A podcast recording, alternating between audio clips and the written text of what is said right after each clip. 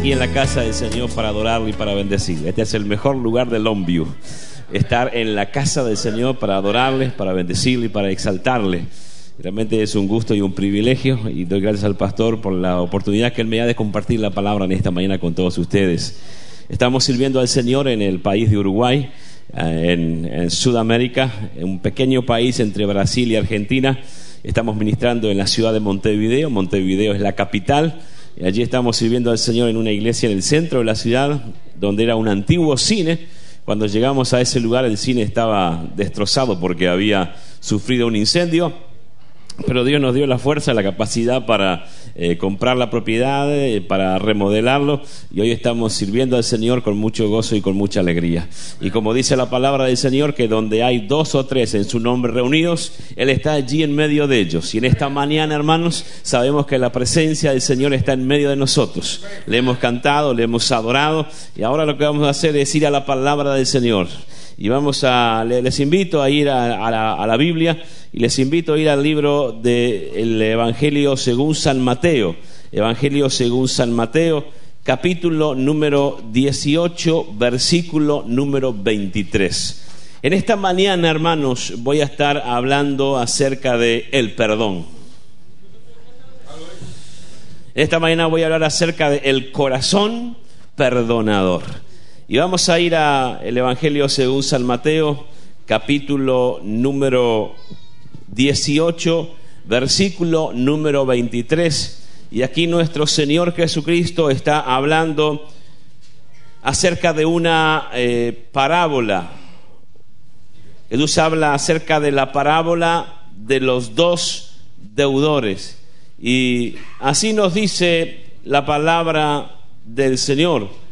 Dice, por lo cual el reino de los cielos es semejante a un rey que quiso hacer cuentas con sus siervos. Jesús dice que el reino de los cielos es semejante. La frase, hermanos, reino de Dios o reino de los cielos es una frase clave en el Nuevo Testamento.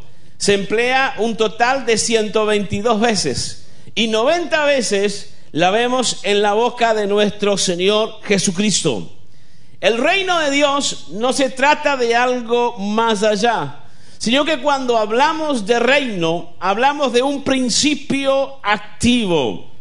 No es algo que representa un lugar, sino que el reino de Dios se refiere a una actividad presente, activa de Dios en nuestras vidas. La palabra reino viene del griego basileia, que significa señorío, mando, control, gobierno. Significa, hermanos, el poder del Dios viviente gobernando, activándose en nuestras vidas. Cuando hablamos de reino, hablamos de gobierno, de un gobierno que trae una nueva identidad, una nueva cultura, un nuevo lenguaje, una nueva identidad. Y el Señor Jesucristo estuvo hablando acerca de los principios del reino de Dios utilizando las parábolas. Y cuando hablamos del reino de Dios, hablamos de principios, de acciones. Y por eso, hermanos, cuando hablamos del reino de Dios, hablamos de los principios de Dios actuando en nuestras vidas. Y el reino de Dios no es algo, eh, un lugar específico. El reino de Dios es nuestra propia vida, que a donde vamos, allí se manifiestan los principios del reino de Dios en nuestro trabajo, en la universidad, en la fábrica, en el mall, donde sea, cuando va un hijo de Dios, ahí se manifiesta una nueva identidad, un nuevo lenguaje, una nueva cultura. El ambiente es transformado porque hay alguien que ha venido con el reino de Dios. Jesucristo cuando le enseñó a sus discípulos, el Padre nuestro les dijo, ustedes oraréis de la siguiente manera. Padre nuestro que estáis en los cielos, santificado sea tu nombre, venga tu reino. Que tus principios, que los principios del Señor se manifiesten en nuestras vidas. Y Jesús aquí en la tierra, mientras estuvo, Él enseñó a través de, de parábolas Únicamente en los evangelios sinópticos, Mateo, Marcos y Lucas, se relatan 39 diferentes parábolas que Jesús compartió. Una parábola es una historia corta, la cual se presenta una verdad.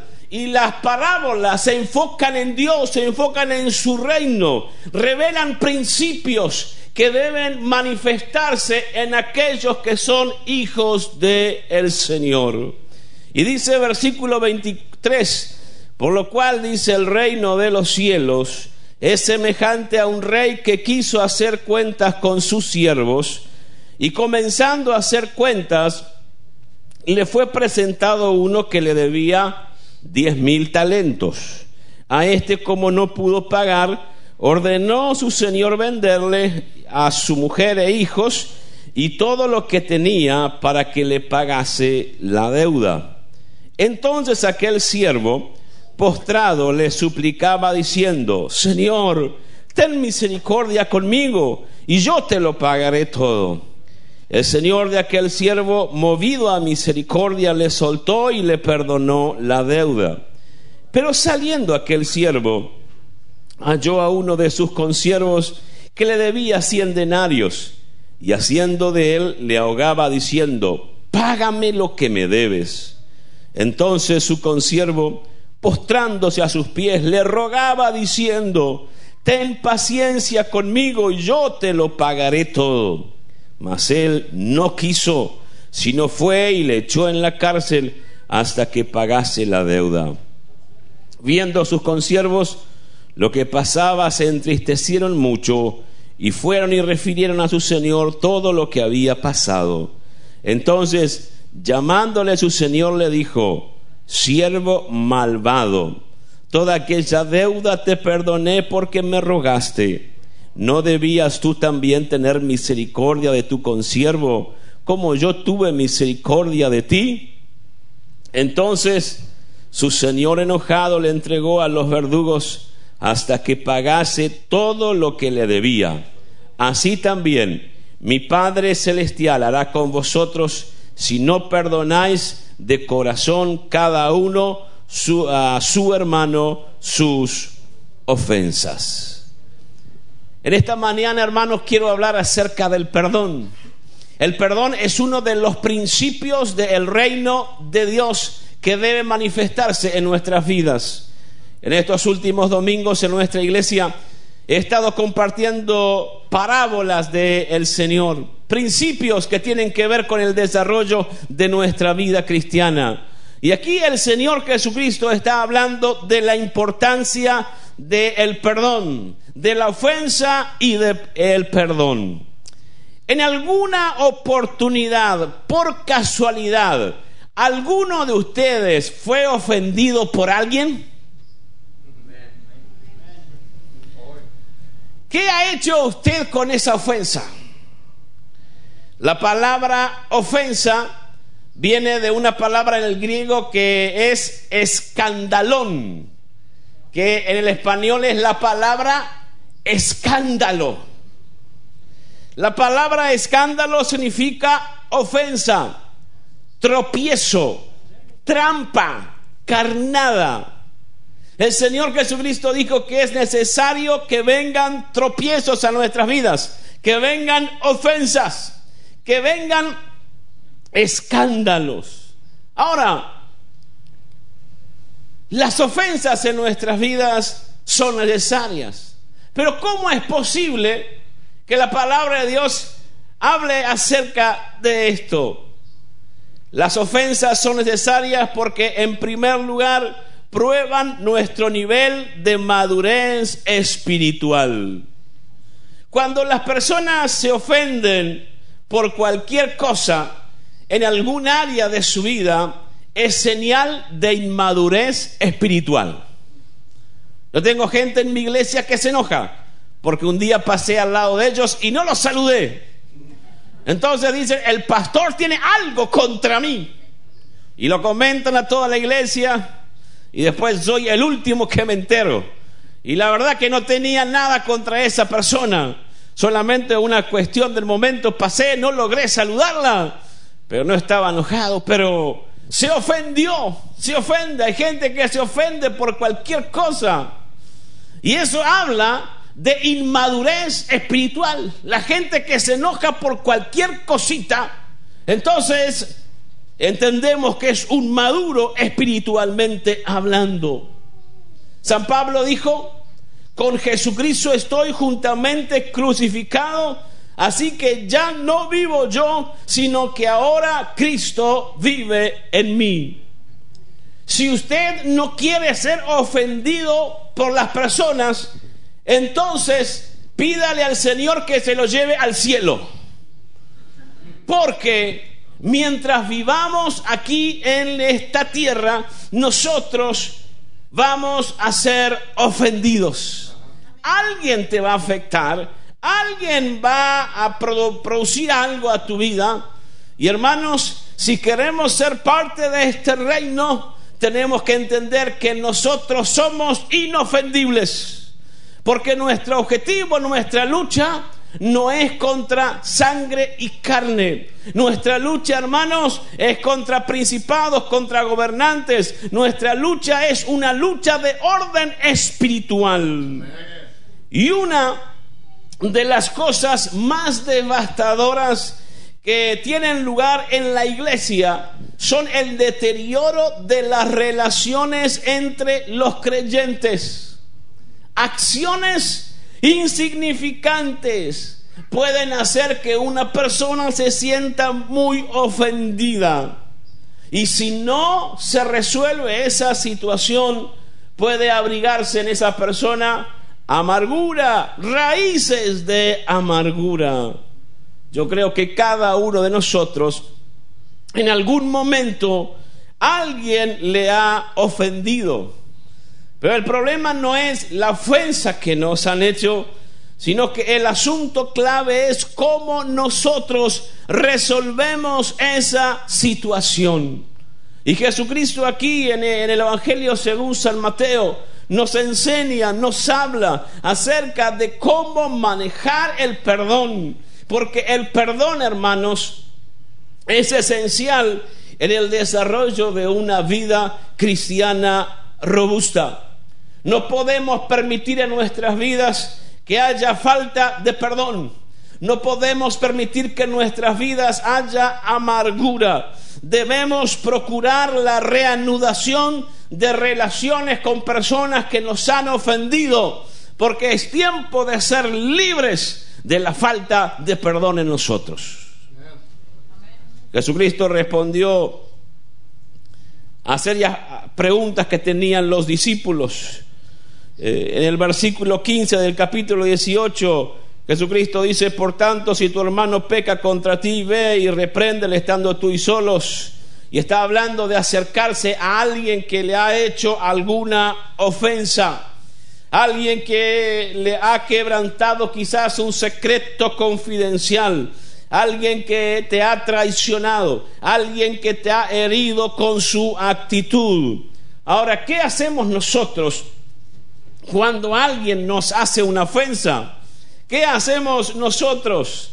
La primera reacción que tenemos es de vengarnos. Nos gustaría vengarnos.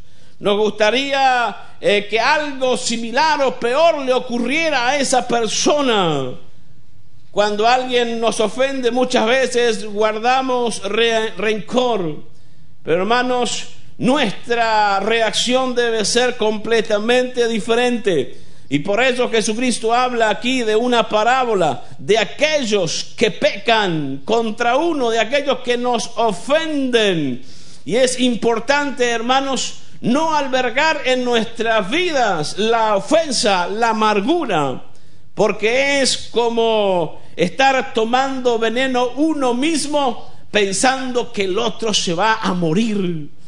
Y a veces eh, eh, la amargura viene a nuestros corazones y yo conozco gran cantidad de cristianos, gran cantidad de líderes que hoy están en el anonimato, que hoy no han avanzado, que se han quedado a causa de una tremenda raíz de amargura en su vida. Y Jesús fortalece su enseñanza empleando una parábola para ilustrar el verdadero perdón. Y él habla de la conducta que deben tener los ciudadanos del reino de Dios, del reino de los cielos. En el tiempo del Señor Jesucristo, a veces a los siervos se le daba cargos de supervisores, se les entregaba dinero, eran hombres eh, capacitados en asuntos económicos y de tanto en tanto venía el Señor o el rey y tenía que arreglar cuentas con cada uno de ellos. Y dice la palabra del Señor que el rey comenzó a arreglar cuentas y le fue presentado un hombre, un siervo, que dice la palabra del Señor, le debía unos diez mil talentos. Diez mil talentos es una cifra de dinero incalculable. Un talento se creía que era aproximadamente el trabajo de una persona durante 20 años. Yo saqué una cuenta, prácticamente la, mi, calculadora no podía poner los ceros, pero era alrededor, calculando lo que gana en mi país una persona, eh, yo eh, saqué la cuenta que aproximadamente eran como 1.800 millones de dólares, una cuenta grandísima le debía muchísimo dinero al rey. Se ve que hizo malos negocios este siervo, se ve que hizo cosas que no tenía que haber hecho, así que este siervo se presenta delante del Señor, hizo malas inversiones y tiene que dar cuenta. Y dice la Biblia que como no había podido pagar las cuentas, según las leyes de aquel entonces, había que vender su esposa, sus hijos como esclavos. Pero este siervo lo que hace es, se postra delante del rey y le suplica perdón. Le dice, Señor, ten paciencia conmigo que yo te lo pagaré todo. El Señor de aquel siervo, movido a misericordia, le soltó, dice, y le perdonó la deuda. Una deuda incalculable, millones y millones de dólares le debía. Era imposible porque él dice, Señor, ten misericordia de mí y yo te lo pagaré todo. Era imposible, esa deuda jamás el siervo se la podía pagar al rey. Ahora, ¿por qué Jesucristo está atribuyendo un elevado valor de la deuda de este siervo? Jesús emplea esta extraordinaria cantidad de dinero para mostrar que es imposible pagar la deuda. El rey tenía el derecho de vender al siervo a toda su familia. Y esto representa, hermanos, que nosotros delante del Señor tenemos una deuda tan grande que es imposible de pagar. El rey, hermanos, es nuestro Señor. Y nosotros debemos tanto, tanto, que es imposible pagarlo.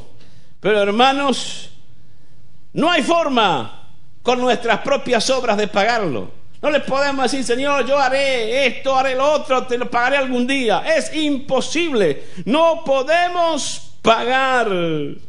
Solo podemos hacer una cosa y es caer como este siervo delante de rodillas del Señor y decirle, Señor, ten misericordia de mí. Señor, perdona mi deuda. Señor, perdona mis pecados. Era imposible pagar aquella deuda. Es imposible pagar la deuda que tenemos con el Señor, pero dice la Biblia que el rey, movido a misericordia, le perdonó. Cuando el rey le perdona, lo vuelve a tratar como uno de los suyos. No le dice, tú seguirás siendo toda la vida un gran deudor. Tu récord va a ser un desastre. Toda la vida no vas a poder sacar más créditos. No vas a hacer nada. No dice que le perdona la deuda. No lo ve más como un deudor. No lo ve más como un mal pagador. No lo ve más como un mal inversor. Y hermanos, en el sentido espiritual, nosotros hemos venido delante de la presencia del Señor Jesucristo y el Señor a nosotros nos ha perdonado una deuda incalculable. por nuestros propios méritos no podríamos hacer nada. Pero el Señor nos ha amado tanto que nos ha dicho, no sé nada de tus deudas. La Biblia dice que el Señor toma nuestros pecados, nuestras deudas, las lanza al fondo de la mar y nunca más se acuerda de ellos. Somos declarados santos, somos declarados limpios. Nuestro récord ahora económico es excelente. Nadie sabe ahora cuál ha sido nuestro pasado, porque el Señor nos ha perdonado. Hermanos, Dios ha tenido una gracia inimaginable. Con amor eterno dice la palabra del Señor que Dios nos ha amado. No hay que cumplir ningún castigo, no hay que hacer tal o cual cosa, no hay que ir pagando de a cuotas mensuales todas las semanas. Dios ya ha dicho, te perdono completamente. Y el siervo sale contento, le perdonaron 1.800 millones de dólares, sale súper animado y dice la palabra del Señor que saliendo de la presencia de su rey, se encuentra con otro que le debía, con un consiervo. Dice la palabra del Señor que este consiervo le debía unos 100 denarios. Un denario es el trabajo de un día de una persona. En mi país una persona gana por mes aproximadamente el sueldo más bajo son unos 500 dólares. Yo saqué la cuenta en mi país cuánto le podía deber esta persona y le debería alrededor de unos dos mil dólares. Le habían perdonado millones de dólares. Ahora se encuentra con uno que apenas le debía dos mil dólares. Y dice que este siervo trató muy mal a su consiervo. Y dice la palabra del Señor que usó de violencia física. Lo tomó del cuello. En mi país decimos lo agarró del cogote. Lo apretó ahí y le dijo, devuélveme el dinero, devuélveme el dinero. Apenas unos dólares le debía y lo toma con tanta violencia, usa violencia física. A él le habían perdonado una deuda increíblemente enorme, pero reaccionó con ira, con falta de perdón, con falta de misericordia de su, de su consiervo, olvidando el perdón que había acabado de, recibir. Y dice la palabra que lo golpeó, le apretó el cuello, lo tiró al piso y dice, y lo último dice que lo echó en la cárcel. Lo mandó a la cárcel hasta que pagara toda la deuda. ¿Por qué este siervo trató con tanta rudeza, con tanta maldad a su consiervo? Es evidente que este siervo no fue movido a misericordia. Es evidente que el corazón del siervo era un corazón malo. No quería perdonar tuvo la oportunidad de imitar al rey. Tuvo la oportunidad de decir, como a mí me perdonaron, también te voy a perdonar. Como a mí me, perdonaron lo que tú me debes es insignificante, porque a mí me perdonaron millones y millones y tú apenas aquí dos mil dólares. ¿Qué va a ser esto? No es nada, te perdono. Pero el corazón de aquel siervo era un corazón malo, malo teniendo la oportunidad de hacer lo mismo, rechaza. Ahora, la conducta injusta de aquel siervo no pasó inadvertida. Algunos informaron al rey acerca del siervo ingrato. Y dice la palabra del Señor que el rey se enojó y dice que le retiró la misericordia. El rey se, asombró cuando se enteró que no había podido perdonar una deuda insignificante, cuando a él le habían perdonado una deuda de proporciones infinitas. El rey reconoció la maldad de este siervo y dice la palabra del Señor que lo condenó a ser encarcelado como no había mostrado misericordia, entonces no recibió ninguna misericordia. Cuando no estuvo dispuesto a perdonar, perdió el perdón mucho más grande que se le había dado a él. Hermanos, el perdón de Dios exige que nosotros seamos perdonadores. Perdonadores. Tenemos que aprender a perdonar. La falta de perdón no es consecuente con lo que significa ser hijo de Dios. Al pueblo de Dios, al Hijo de Dios, se le demanda reflejar la naturaleza de Dios. Se le manda reflejar los principios del reino de Dios donde está. Y si Dios es misericordioso, perdonador, compasivo con nosotros, Dios también quiere que nosotros seamos misericordiosos y perdonadores con nuestros semejantes. Un cristiano que se niega a perdonar se está metiendo en un terreno sumamente peligroso.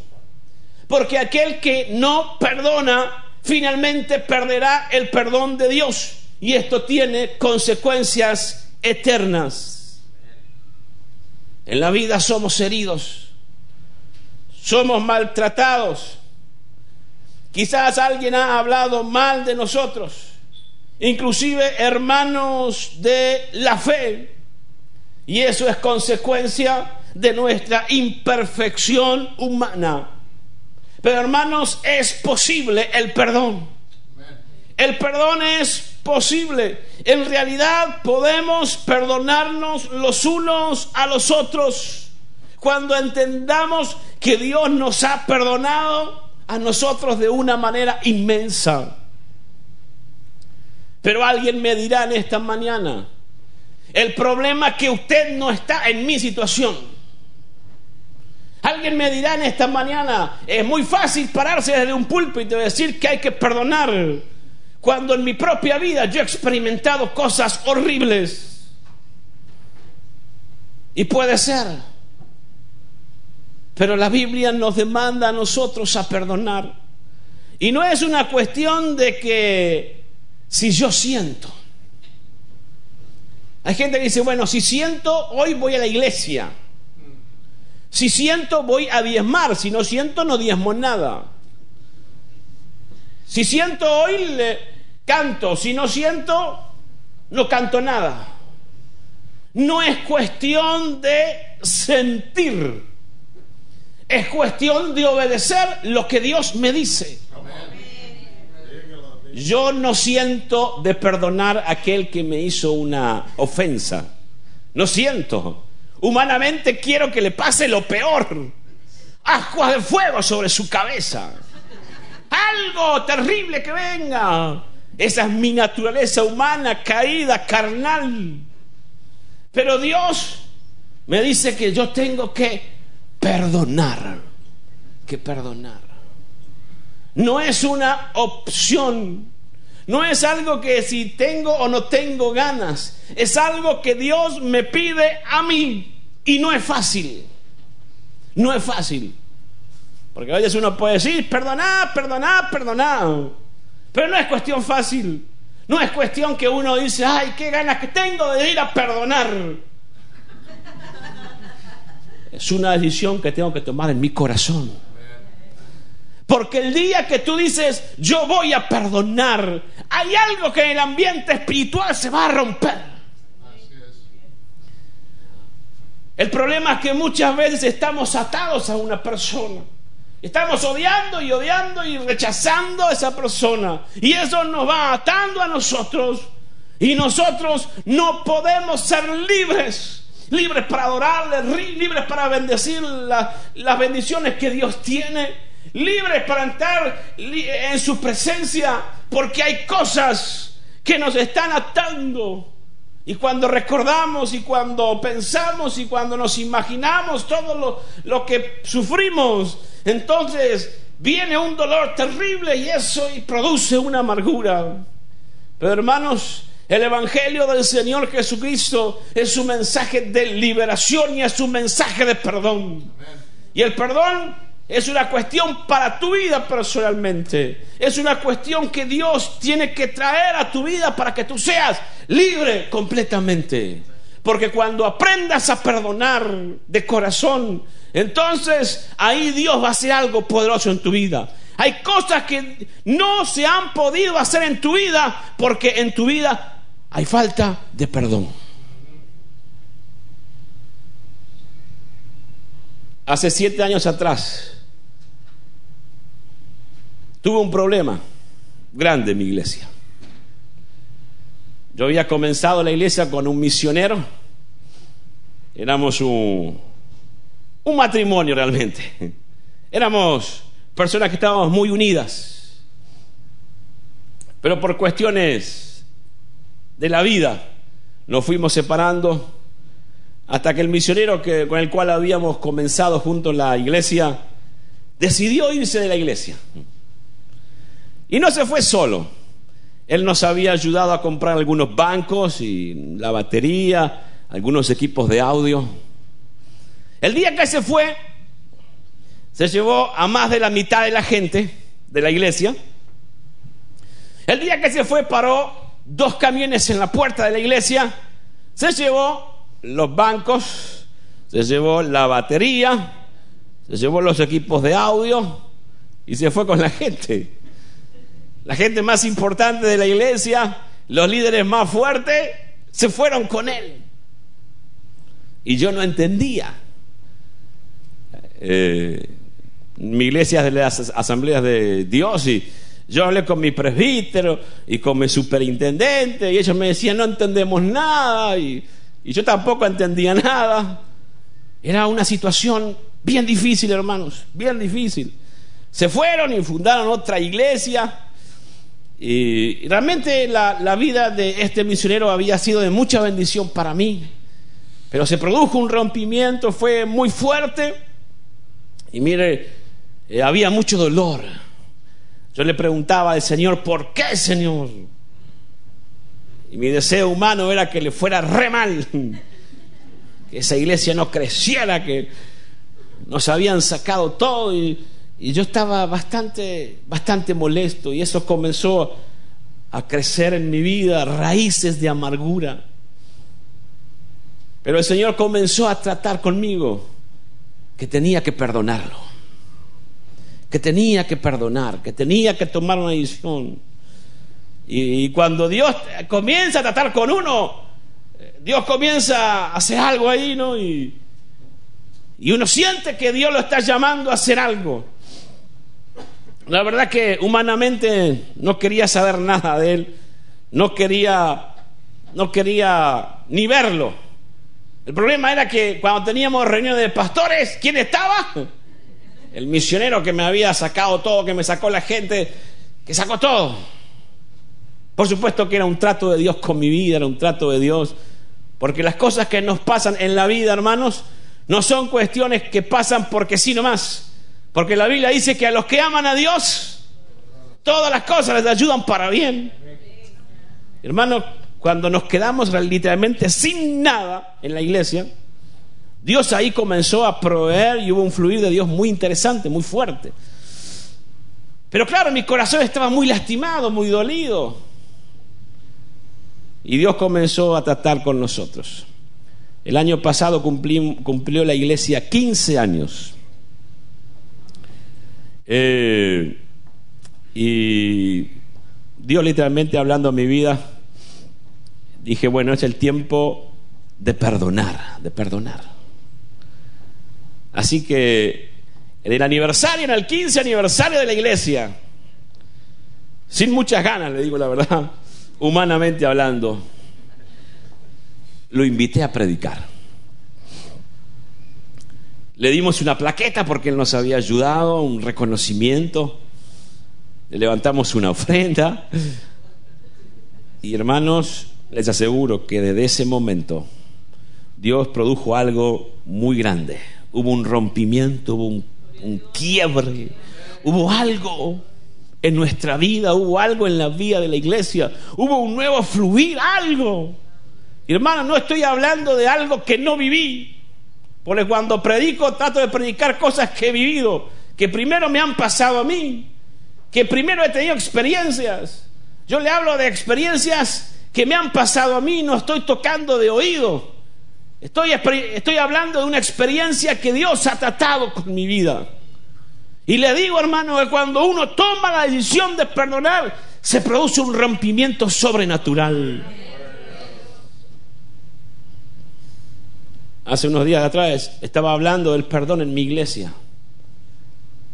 Y hay dos hermanitas mayores, hermanas de, de sangre.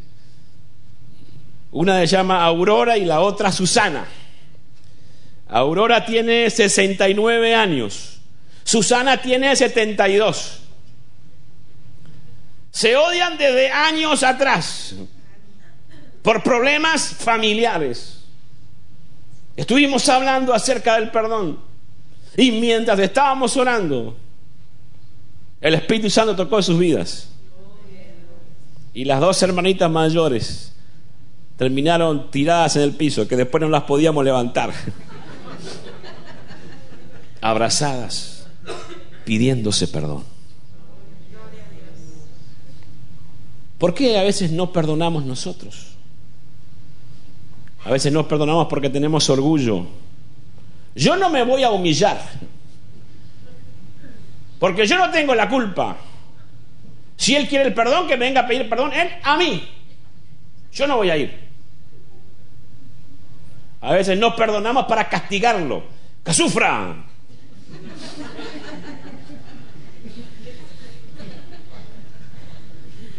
A veces decimos, no, es el problema de él, no es problema mío. Que se las arregle como pueda. Que se las arregle como pueda. Vivimos en un mundo muy ególatra, muy egoísta, donde todo el mundo busca su propio beneficio material, su beneficio social. Y a veces las personas podemos ser resultadas heridas por la conducta de otras personas. Aún dentro de las iglesias hay personas que, debido a una conducta descuidada, indiferente hacia los demás, hieren a otros. Pero nosotros no podemos reaccionar como el común denominador del mundo, con amargura o con falta de perdón.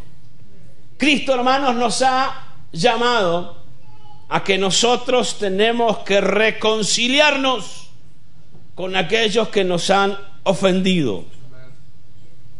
Tal vez alguien a usted le ha ofendido y usted tiene que hacer un esfuerzo para restablecer nuevamente una relación con esa persona. Yo creo que en esta mañana hay personas que tienen que pedirle al Señor, Señor, ayúdame a perdonar. Esta mañana quizás Dios tiene que hablarle a alguien o Dios le está hablando ahora y el Espíritu Santo te está confrontando que al salir de esta reunión, eh, hoy o este, el correr de estos próximos días, vas a tener que tomar el teléfono y llamar a alguien.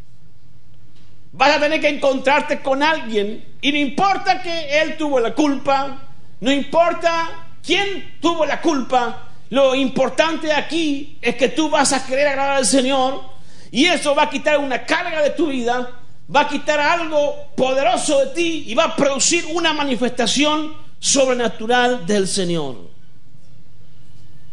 Crea también que Dios en estas horas va a estar tratando con el corazón de la otra persona y Dios va a preparar todo para que llegado el momento usted pueda ser libre completamente en el nombre del Señor. No es que uno perdona y olvida porque uno tiene memoria. Dios nos ha hecho con memoria. Por supuesto que yo me acuerdo de algunas cosas malas que me han hecho algunas personas. Pero soy libre. Ya eso no me ata. Ya eso no me preocupa. Ya eso no me amarga. Ahora experimento la libertad en Cristo.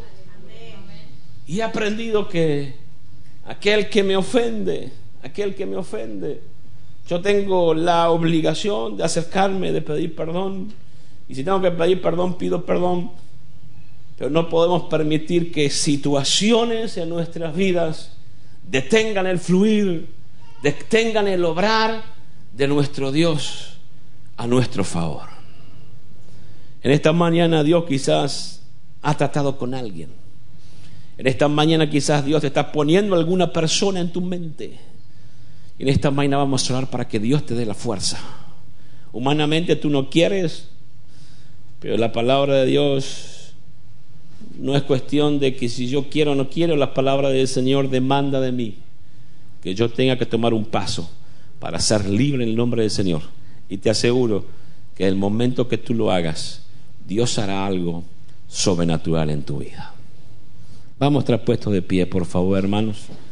Yo le pido a los hermanos que están con el teclado aquí, a los músicos que me ayuden. Vamos a estar un momento en la presencia del Señor. Vamos a adorar a Dios. Dios ha sido tan bueno, Él ha sido tan especial. Dios en esta mañana quiere hacer algo en nuestros corazones. Vamos a inclinar nuestros rostros por un momento. Vamos a adorarle a Él. Eterno Dios y Padre Celestial, tú has sido bueno, tú has sido fiel, Señor. Tú en esta mañana, Señor, nos desafías. Tu palabra, eterno Dios, es viva y eficaz. Tu palabra es más cortante y penetrante que espada de dos filos. Tu palabra, Señor, discierne los pensamientos y las intenciones de nuestro corazón. Tu palabra opera profundamente en nuestras vidas. Y en esta mañana, Señor, hay cosas que tenemos que tomar una decisión. Hay situaciones, Señor amado, que tú nos confrontas. Hay situaciones, Señor, a las cuales en estas próximas horas tenemos, Señor, que salir adelante. Tenemos, Señor, que ser libres. Tenemos, Señor, que dejar que tú operes en nuestros corazones. Señor, dejamos nuestra humanidad dejamos nuestros deseos personales, dejamos, Señor amado, nuestras actitudes y nuestros anhelos, nuestros sentimientos, y te ponemos a ti, Señor, en primer lugar. Y Señor, en esta mañana yo te ruego que tú ayudes a cada uno de mis hermanos que necesita en estos días liberar perdón, Señor. Hay alguien en esta mañana que dice, yo necesito liberar perdón. Yo necesito liberar perdón. Hay una persona que me ha molestado, una persona que me ha herido. Tú quizás me dices, usted ni se imagina. Trato de imaginarme, trato de pensar, trato de ponerme a tu lado, pero es el Espíritu Santo de Dios que ha de ministrar a, tu corazón. Es el Espíritu Santo de Dios que ha de hacer algo. Es el Espíritu Santo de Dios que ha de traer convicción. Es el Espíritu Santo de Dios que ha de traer eh, de su presencia algo sobrenatural. Hay alguien esta mañana que dice, yo necesito liberar perdón. Yo necesito liberar perdón. Yo necesito en esta mañana que Dios me ayude, que Dios me dé la fuerza. Yo necesito en esta mañana que Dios haga algo. Ahí donde tú estás, levanta tu mano y dile, Señor, veo algunas manos que se levantan. Vamos a orar en esta mañana, vamos a declarar que hay libertad en la presencia del Señor. Esa persona nunca más te ha de molestar, nunca más ha de producir en tu vida raíces de amargura, porque tú en esta mañana decides liberarte. Decides liberarte en esta mañana. En esta mañana toma la decisión. No por un sentimiento, toma la decisión porque Dios te ordena, porque Dios te manda, porque Dios lo establece en su palabra, porque Dios te quiere llevar a otro nivel. Y no puede, Dios no puede llevarte a otro nivel, Dios no puede llevarte a otro a otra situación porque hay cosas que están deteniendo en tu vida el obrar de Dios. Y en esta mañana el Señor te quiere dar la fuerza, la victoria y el poder. Y Dios lo va a hacer, hermanos. ¿Cuántos lo creen? Yo creo en el poder de la oración. Yo creo en el poder de la oración que cuando nos ponemos de acuerdo, dos o tres, creo en el poder de la oración del acuerdo. Y en esta mañana vamos a estar en acuerdo, pidiendo al Señor que el Señor se manifieste sobre tu vida. Que el Señor te dé la fuerza. Vamos a levantar nuestras manos todos juntos. Vamos a declarar en esta mañana que hay libertad en la presencia del Señor. Que en la presencia del Señor hay perdón. Que en la presencia del Señor, aleluya, hay liberación. Que en la presencia del Señor, aleluya, tenemos la autoridad, tenemos el poder ahí donde tú estás. Dile, Señor, en estos días voy a tomar la decisión. En estas horas, Señor amado, me voy a levantar. Señor, en este momento, Señor, voy a tomar la autoridad y el poder de tu nombre, Señor. Y yo sé, Cristo Jesús, que tú me darás la salida. Yo sé, Señor amado, que tú me darás la victoria. Yo sé, Señor amado, que en estos días soy libre completamente de toda amargura. Yo sé, Señor amado, que en estas próximas horas soy libre de, de la falta del perdón. Y Señor, camino, Señor, de una manera diferente. Camino, eterno Señor, en tu voluntad. Señor, sigo los principios del reino de Dios. Señor, necesito de ti en esta mañana. Necesito fuerza, necesito poder, necesito autoridad, Señor amado. Necesito una gracia fresca de tu presencia, eterno Dios, en mi vida. Y Señor, yo te ruego que en esta hora tú bendigas la vida de cada uno de mis hermanos. Yo te ruego, Padre Santo, que en esta mañana de tu presencia vengan tiempos de refrigerio, Señor amado. De tu presencia, Señor amado, vengan tiempos nuevos. De tu presencia, eterno Señor, se, venga algo que nos mueva, Señor, que nos levante, que nos transforme, eterno Padre. Bendice, eterno Dios, a tus hijos, Señor amado. Desafíanos, Señor, a nuevos niveles espirituales. Desafíanos en esta mañana, Señor, a lograr lo que no hemos logrado. Señor, a tomar las decisiones que no hemos tomado todavía. Y Señor, que tu reino se manifieste, Señor. Que tu reino se manifieste en esta iglesia. Que tu reino se establezca en esta ciudad eterna de Dios. Que en esta ciudad puedan haber ciudadanos del reino de los cielos, Señor. Que manifiesten los principios de ti en sus vidas, eterno Dios. Aleluya. Trae libertad en esta mañana, Señor. Porque tu palabra dice que donde está el Espíritu de Dios, allí hay libertad. Personas que han estado atadas atadas al pasado, atadas a personas, atadas a situaciones, atadas, Señor, a heridas, atadas, Señor, a individuos que le han causado problemas, Señor, inimaginables. Pero en esta mañana declaro libertad sobre tu pueblo, Padre. Porque donde está tu espíritu hay libertad. Donde está tu espíritu, Señor, hay manifestación de ti, eterno Dios.